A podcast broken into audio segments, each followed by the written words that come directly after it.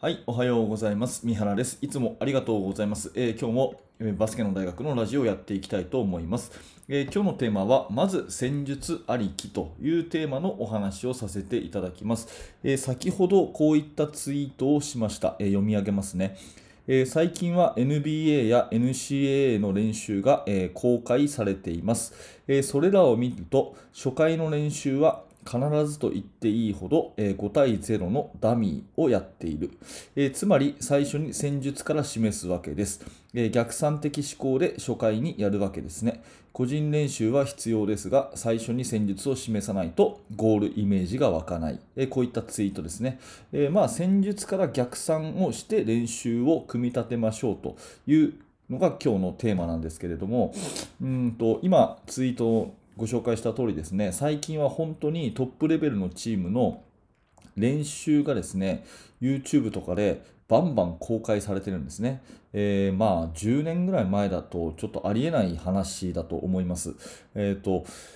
普通にこう2時間とか2時間半の練習がですね、え全部動画として上がっていてでそれがその大学そのチームの公式ホームページの方で、え YouTube チャンネルか YouTube チャンネルの方で普通に上がってて全員見ることができると、うん、しかもご丁寧に、え動画アップしましたよっていうようなのを、えーとツイートで拡散してくれるということで、えー私もねつい先日あのオクラオクラホマステイトかな？オクラホマ州立大学のえーツイートからですね、え練習見させてもらいました。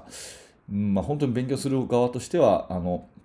本当にいい時代だなっていうふうに思います。で結構これって、えー、と毎年、まあ、いろんな大学が練習を、まあ、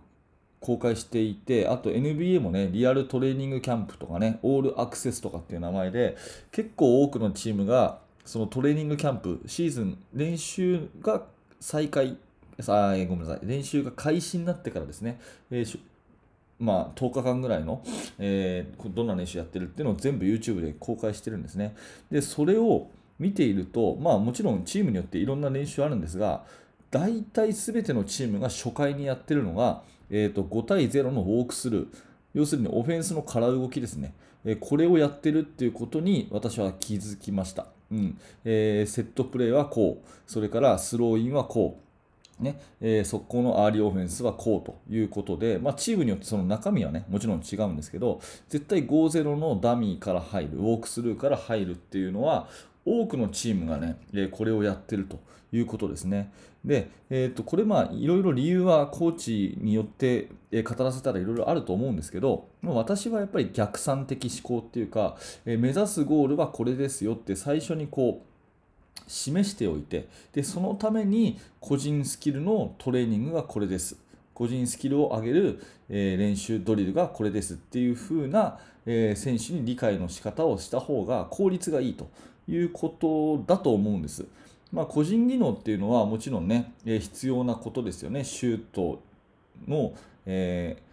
練習だとか、あと最近はまあスキルコーチみたいなのが日本でもいっぱいいて、えードリブルドリルとかね、えー教える人多いじゃないですか。まあ、ああいうやつですよね。で、ああいうのはもちろんすごく大事なんですが、まあ、あれをね、闇雲にやって、えーバスケットが上手くなりましたねっていうのはちょっと違うかなと思っていて、まあ、全てはゲームでそのパフォーマンスを発揮するためであって、で、バスケットボールはチームスポーツであると。えー一人一人がそのやりたいようにやっていると、まあ、ぐちゃぐちゃになって、えー味方であるはずの5人がお互い邪魔をし合っちゃうようなそんなスポーツだったりすると思うんですね。だから最初にそういう交通整理をして、え戦術チームとしてこういうバスケットを、まあ、もやっていこうというような、えこういうふうにしてあの選手みんなの特徴を生かしていこうっていうような戦術をですねまずコーチがバンと示してでこの中のこれこれこういう部分を個人技能として必要なのでこれを練習しましょうっていうようなそういう逆算的な思考をしていくのが大事かなというふうに思います、えー個人技能はま戦術のパーツであるという考え方ですよね。で結構これってね、まあ、私自身もそうだったりするんですが新チームになってね、え練習を始めるってなった時に最初に個人練習ひたすらやったりするんですよね。でその全体像を示さずにえーと、走り込みやったりとか、まあ、ドリブルドリルやったりとか、ね、シュート練習たくさんやらせたりとか、まあ、あと対人技能、えー、集団技能も2対2、3対3ぐらいまでで、はい、今日はおしまいみたいなね、まあ、そういう練習をするのが多くて、まあ、多分これをお聞きのあなたも結構そういうところがあったりするかもしれません。うん、で、それはそういう練習はいいんですけど、最初にこういう戦術をやりますよっていうのが分かった上でそういう個人を磨くんだったらいいんですけどゴール地点着地地点が分からないままやみくもに練習をさせるとまあ、この練習は何のためなのとかねっていうのがあんまり落とし込めずに、えー、動きばっかりやることになるので、えー、ちょっとそれは効率が悪いんじゃないかなというふうに思います、まあ、ちなみに NCAA の練習とか NBA の練習って本当に少ないんですよね。15回とか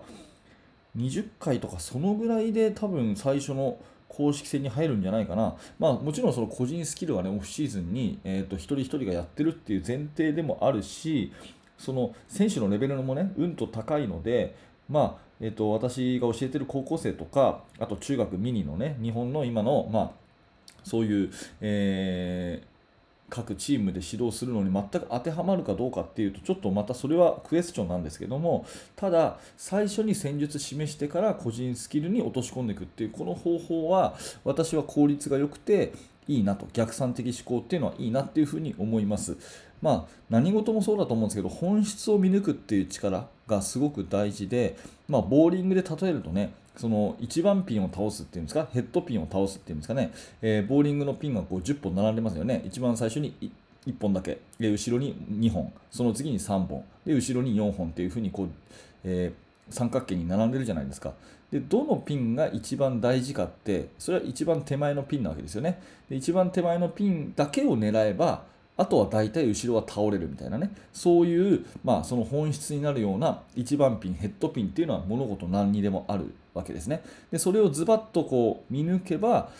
全てのことがまあうまく回っていくみたいな、そういう本質をつかむって大事だと思うんですよ。で、バスケットボールの練習、技術的なことで言えば、その